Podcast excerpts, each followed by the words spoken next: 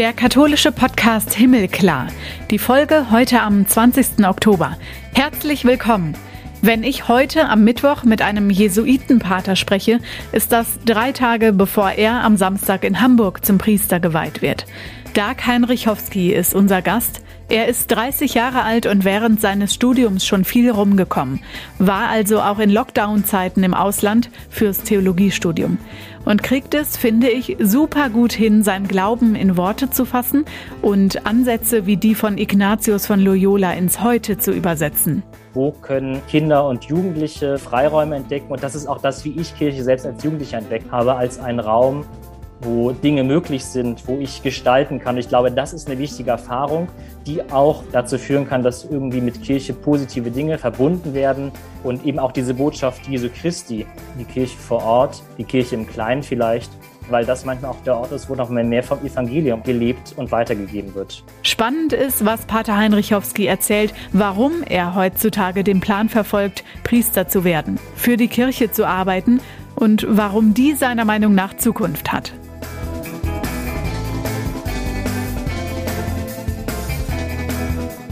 Was in dieser Woche so los war, habe ich vorher noch für euch. 70 katholische Bischöfe und Ordensleute aus aller Welt haben sich mit einem internationalen Appell an die Politikerinnen und Politiker gewandt, mit der Forderung, steigt schneller aus fossilen Brennstoffen aus.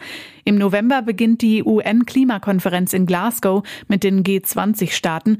Eine Konferenz mit sehr hohem Stellenwert in unserer Zeit. Klar, weil es einfach nicht mehr so weitergehen kann, wie es bisher läuft, wenn wir unsere Welt erhalten wollen. Vielen Menschen ist das mittlerweile bewusst. Handeln wird höchste Zeit, wenn es nach Klimaforschern und Wissenschaftlern geht. Lieber gestern als heute. Einer der Unterzeichner der Forderung ist der Erzbischof von Freiburg, Stefan Burger. Und der sagt, wir leben in dieser einen Welt. Darauf macht uns ja auch Papst Franziskus immer wieder neu aufmerksam. Wir tragen füreinander Verantwortung. Uns kann es in unserer westlichen Welt oder in der europäischen Welt nicht egal sein, wie es andernorts zugeht wie es anderen Menschen geht, die natürlich unter dieser Klimaverschlechterung massiv leiden. Der Freiburger Erzbischof betont, dass die Kirche mit gutem Beispiel voranginge. Wenn man etwas erreichen wolle, die Menschen zum Denken bzw. Umdenken bewegen möchte, dann sei das gut. Die Welt müsse fossile Brennstoffe im Boden lassen und Finanzierung dieser im Ausland endgültig stoppen, heißt es in der Forderung an die Finanzminister. Diese Woche war es drei Monate her, dass in Rheinland-Pfalz und Nordrhein-Westfalen Flutwellen Menschenleben gekostet haben und Existenzen vernichtet wurden, zum Beispiel auch im Ahrtal. Das große Aufräumen ist immer noch nicht beendet, der Wiederaufbau erst recht noch nicht. Das ist eine Katastrophe, die für alle eine neue, schreckliche Erfahrung war. Für die Betroffenen in den Regionen, aber auch für die Helferinnen und Helfer im Nachhinein. Das Koordinierungsbüro Seelsorge A vom Bistum Trier macht gerade eine Bestandsaufnahme an der A und in der Eifel und guckt, wie und wo langfristig für die nächsten Jahre Hilfe nötig sein wird. Das Bistum hat dafür einen eigenen Beauftragten ernannt. Die betroffenen Kirchengemeinden sollen wieder aufgebaut werden.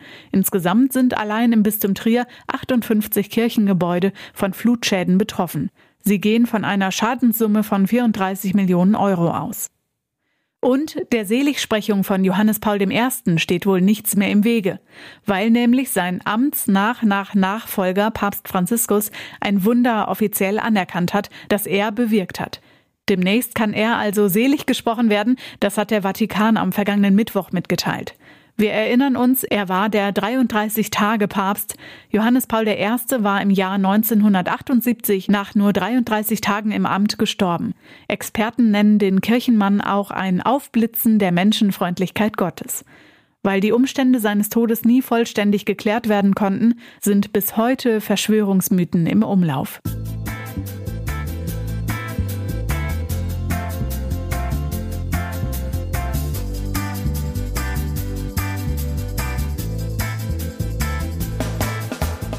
Wer seid ihr eigentlich? Also, wir wissen ja nicht, wer du bist, der gerade zuhört, wer diesen Podcast alles auf den Ohren hat. Diesmal habe ich einen gefunden, aber das war eher zufällig.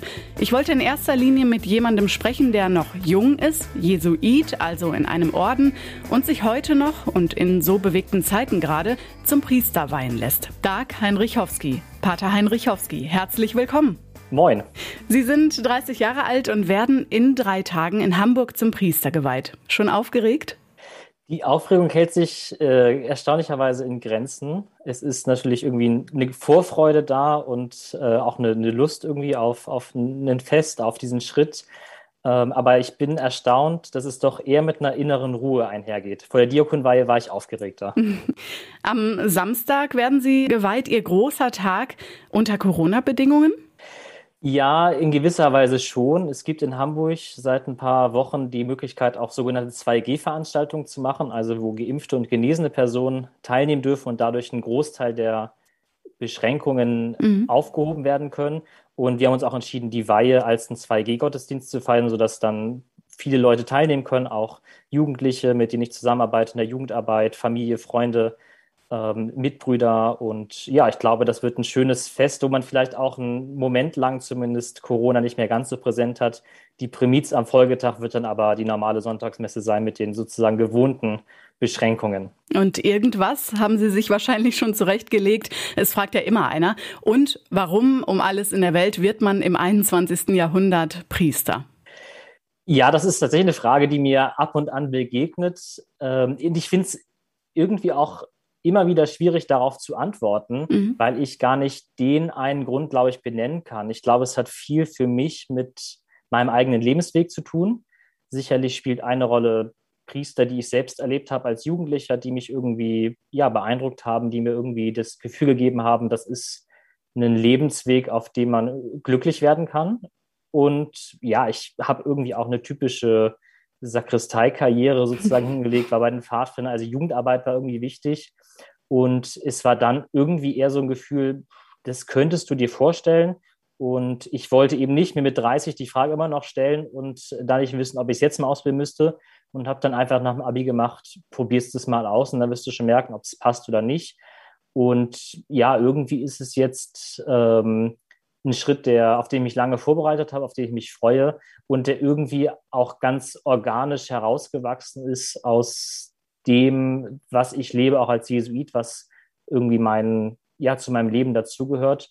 Und ich freue mich einfach auf diese neue Dimension auch, ähm, den Glauben verkünden zu dürfen, für Menschen da zu sein, mit Menschen unterwegs zu sein und mit Menschen gemeinsam auch auf sakramentale Weise eben nochmal zu schauen, wo ist Gott eigentlich wirksam in der Welt und wo kann ich Gott entdecken. Ich glaube, das ist so ein Motiv, was sich durchzieht.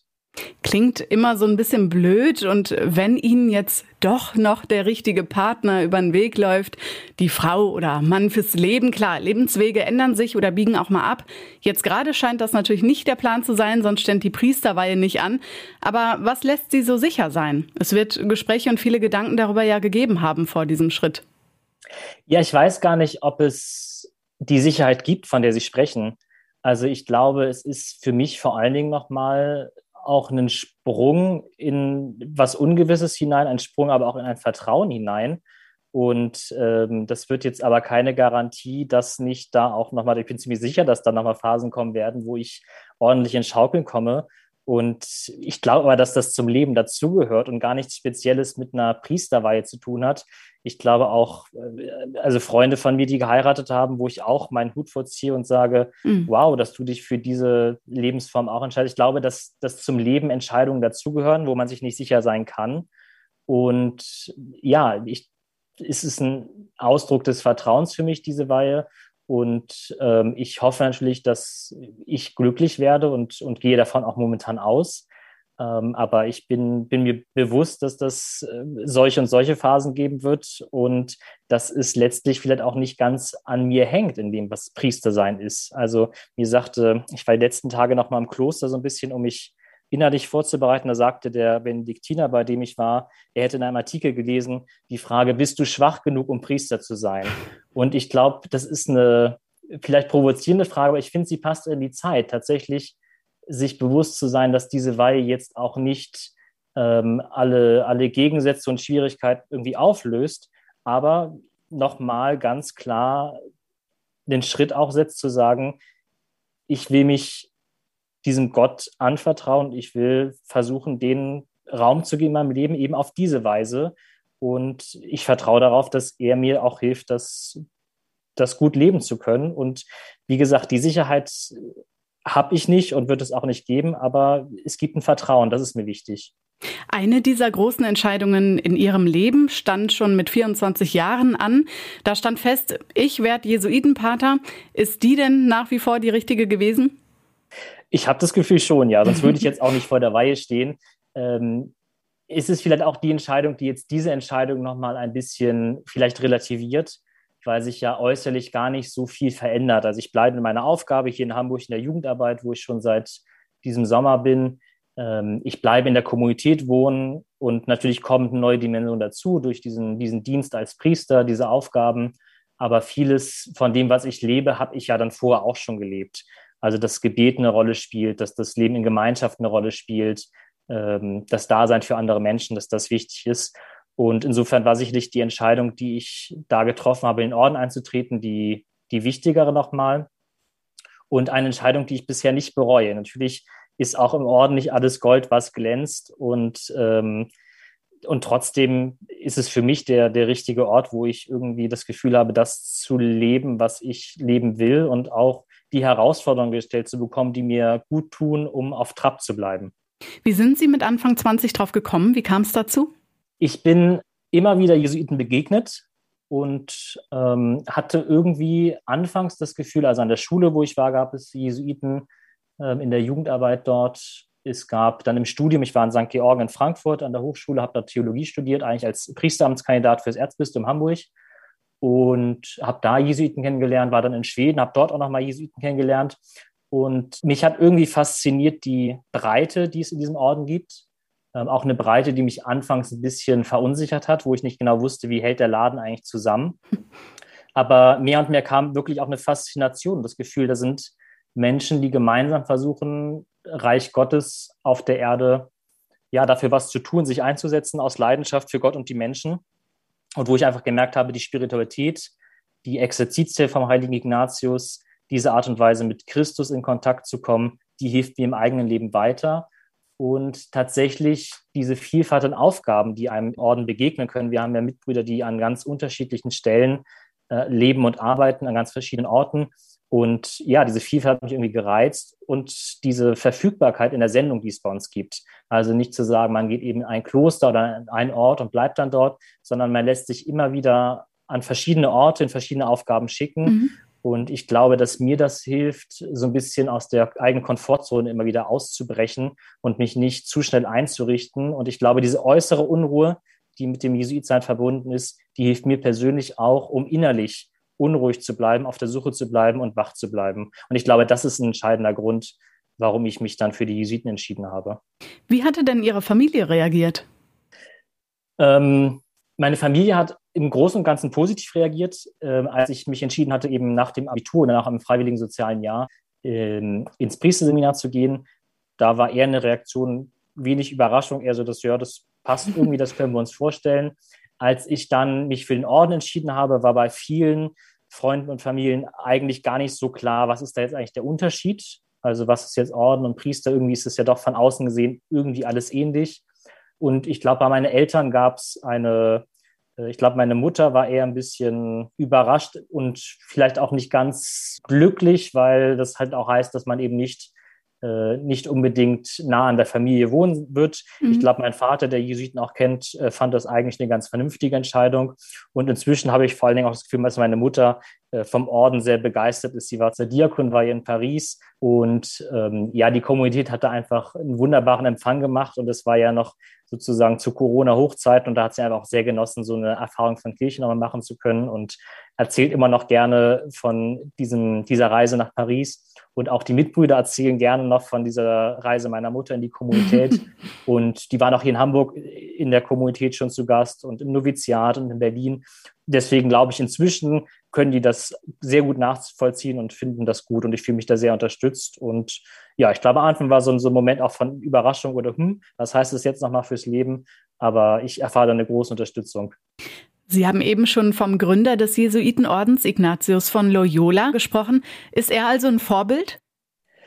Vorbild weiß ich nicht, ob das das Wort wäre, ist sicherlich jemand, der mich inspiriert mhm. und den ich beeindruckend finde ich glaube, Vorbild wäre mir das zu starke Wort, weil ich schon sagen würde, dass er einfach in so einer anderen Zeit nochmal gelebt hat und ich ja auch den Vorteil habe, dass ich das ganze Leben sozusagen auf einmal anschauen kann durch seine Autobiografie, den Pilgerbericht und dass ich dann auch merke, dass er da ja auch Phasen hatte, wo es er sehr streng mit sich selber war, ein bisschen übers Ziel hinausgeschossen ist. Insofern würde ich sagen, wenn dann Vorbild, dann in den richtigen Dosen und an den richtigen Stellen. Aber klar, es ist jemand, der mir viel bedeutet, dem ich auch viel verdanke und äh, der mir sehr wichtig ist. Wie erklären Sie denn einem, sagen wir mal, 15-Jährigen oder 20-Jährigen, was daran cool ist? Oder welche Begeisterung schwingt damit?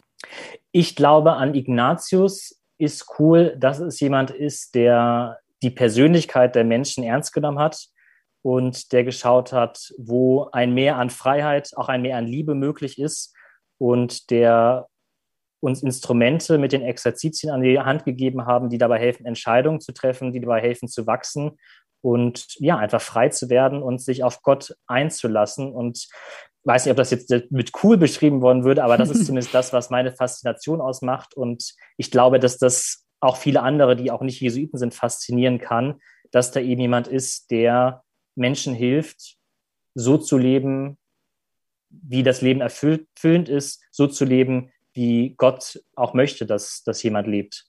Also eine Spiritualität, die Sie auch ganz gut auf 2021 übersetzen können. Und Sie waren in Berlin am Canisius-Kolleg in der Jugendarbeit tätig, außerschulisch, und sind es auch jetzt in Hamburg. Viel auch also pastorale Angebote für Kinder und Jugendliche oder für junge Menschen. Kennen sich also aus. Was müsste die Kirche anders machen? Zum Beispiel, um attraktiv zu bleiben und noch ein paar Generationen weiter der Ort des Glaubens zu bleiben.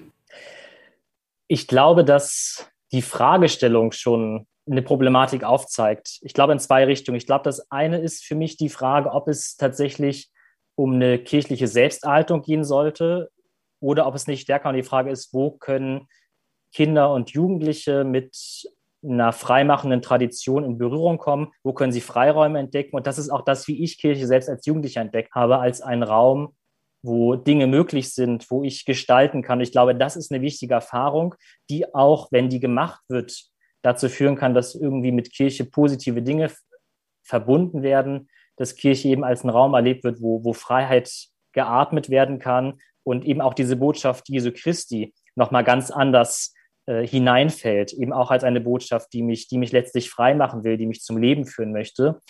Und ich glaube, die andere Richtung, gerade in Zeiten, wo viel von Kirchenkrise gesprochen wird, ist mir ganz wichtig und das ist auch schön, dass ich in der Jugendarbeit sein darf. Ich glaube, dass wir als Kirche uns auch noch mal stärker bewusst sein dürfen und da auch irgendwie uns dran freuen dürfen, dass Kirche eben auch ganz viel das ist, was vor Ort passiert. Und ich habe manchmal das Gefühl, dass es ganz laute Stimmen gibt in und über Kirche, die sich letztlich nur damit beschäftigen, was eigentlich der Bischof hier gemacht hat oder ähm, das Gremium dort entschieden hat. Und ich glaube, diese Dimension, dass vor Ort auch Kirche passiert und Kirche gestaltet wird und Kirche lebt, dass die eine ganz heilsame Perspektive sein kann, um, um eben auch zu merken, Kirche ist was, was mit dir was zu tun hat. Und es gibt dann sicherlich auch, und das gehört mit zum, zum Bild dazu, gibt auch Teile, wo in Kirche einfach Krise ist, wo, wo, wo Dinge schiefgehen, wo Mist gemacht wird, wo Leute verletzt werden. Aber eben auch zu sagen, es gibt auch diese andere Art von Kirche, die Kirche vor Ort, die Kirche im Kleinen vielleicht, die ich nicht, ähm, ja, die genauso ihre Berechtigung hat, vielleicht noch mehr, weil das vielleicht manchmal auch der Ort ist, wo noch mehr vom Evangelium auch gelebt und weitergegeben wird. Wer davon noch mehr wissen will, kann das ja auch in Ihrem Buch nachlesen. Ähm, in Ihrem Leben sind Sie schon ganz schön rumgekommen. Von Hamburg nach Frankfurt am Main zum Philosophie- und Theologiestudium. In dem Zuge sind Sie auch in München und Schweden gewesen für einige Zeit und dann Berlin, Paris. In diesem Jahr nach Hamburg zurück. Wie haben Sie die Auslandsaufenthalte geprägt? Ich glaube, dass die Auslandsaufenthalte mich geprägt haben in meiner Art mit Vielfalt umzugehen. Ich glaube, dass das unglaublich kostbare Erfahrung für mich war zu sehen, wie funktioniert eigentlich oder wie erlebe ich eigentlich Kirche, wie erlebe ich die Menschen in Norddeutschland, wie ist das im Süden der Republik, wie ist es in Schweden, wie ist es in Paris, mit ganz vielen verschiedenen Stilen das zu erleben und doch auch zu merken, es gibt Dinge, die uns zusammenhalten. Und ich glaube, dass das eine kostbare Erfahrung für mich ist, die mich auch geprägt hat, in der Frage, wie ich mit Unterschiedlichkeiten umgehe, wie ich damit umgehe, wenn Menschen irgendwie vielleicht nicht so reagieren, wie ich es auf den ersten Blick machen würde. Ich glaube, dass das eine wichtige Erfahrung für mich ist. Und dazu kommt für mich natürlich nochmal, dadurch, dass ich in Schweden Schwedisch lernen durfte, jetzt in Paris auch Französisch lernen durfte, wo ich mich in der Schule ein bisschen drum gedrückt hatte, das stimuliert, glaube ich, auch nochmal stark das Denken. Also zu merken, dass man gewisse Dinge in gewissen Sprachen gut ausdrücken kann, andere nicht. Ich glaube, das ist eine ganz großartige Schule fürs, äh, fürs Denken und um zu verstehen, warum Dinge vielleicht manchmal auf andere nicht zu verstehen sind. Also ich glaube, dass das auch eine ganz wichtige Erfahrung ist, einfach sich in verschiedenen Sprachen ausdrücken zu können und auch zu merken, wie man sich selbst verändert, wenn man eine gewisse Sprache spricht. Als ich hier nach Hamburg umgezogen bin, hatten mich zwei französische Jesuiten begleitet. Wir haben einen kleinen Roadtrip gemacht und die sagten mir dann, das fand ich spannend, dass ich ganz anders reden würde, wenn ich auf Deutsch sprechen würde. Mhm. Und ähm, das finde ich nochmal spannend, auch um sich selbst zu entdecken, wie, ja, was für ein Mensch bin ich eigentlich, wenn ich, wenn ich Französisch spreche, was für eine Art von Humor habe ich dann, was traue ich mich dann auch vielleicht zu sagen oder was traue ich mir nicht zu sagen. Und ich glaube, dass insofern diese Auslandsaufenthalte für mich auch eine ganz wichtige Schule und wirklich ein ganz wichtiger Teil von Ausbildung war, unabhängig von allen Studieninhalten. Mhm. Das Theologieaufbaustudium hat ja komplett in Lockdown-Zeiten sozusagen stattgefunden in Paris, in Frankreich. Wie gehen Sie mit der Lage um, in der wir seit mehr als eineinhalb Jahren stecken?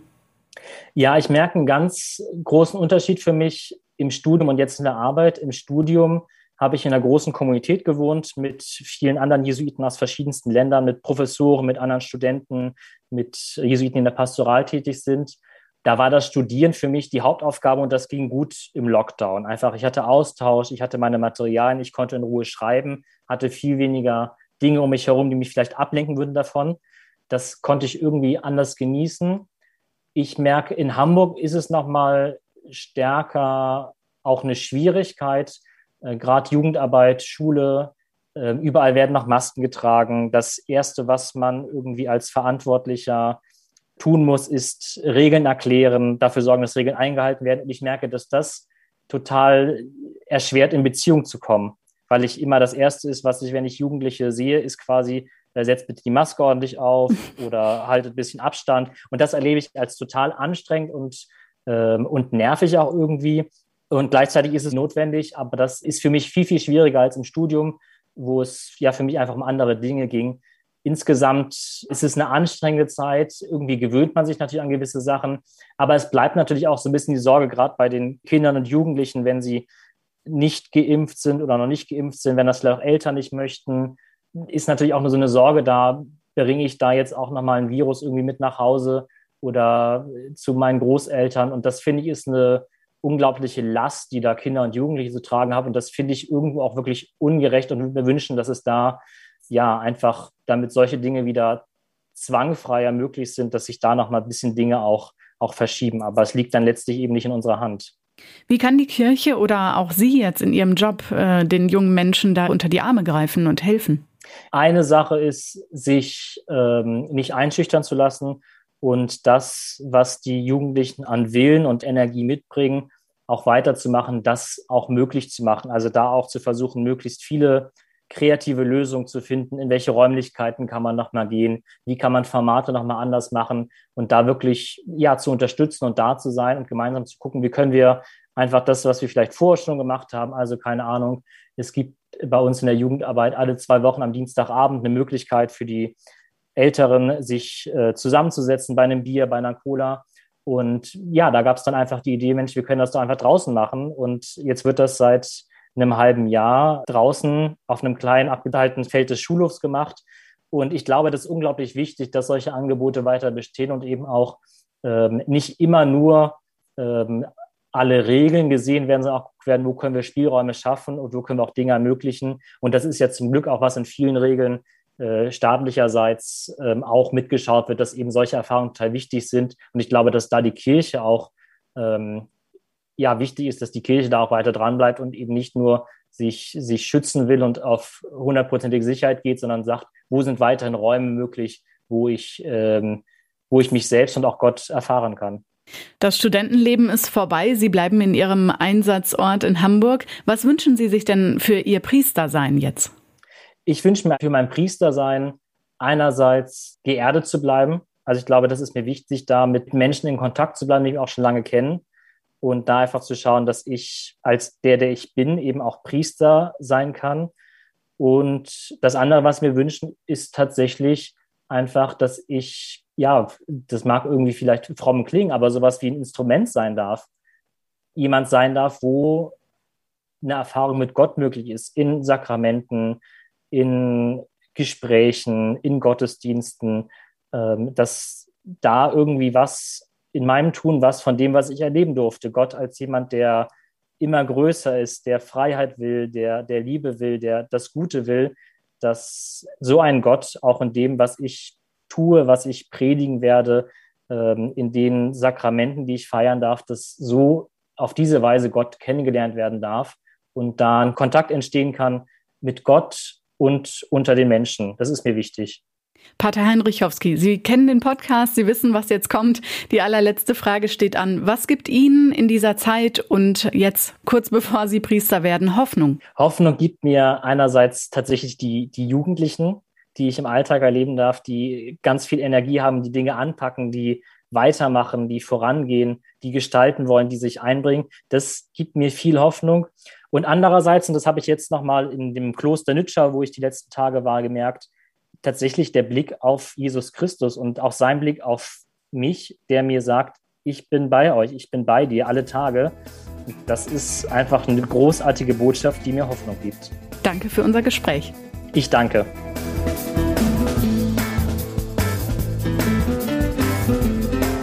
Als Himmelklar-Podcast gibt es uns auf Facebook und Instagram. Auch auf Twitter findet ihr uns unter himmelklar-pod. Auf himmelklar.de findet ihr alles im Internet und natürlich da, wo ihr sonst auch Podcasts runterladet. Wir freuen uns auf euch und noch mehr kennenzulernen, die uns hören. Ich bin Katharina Geiger. Macht's gut!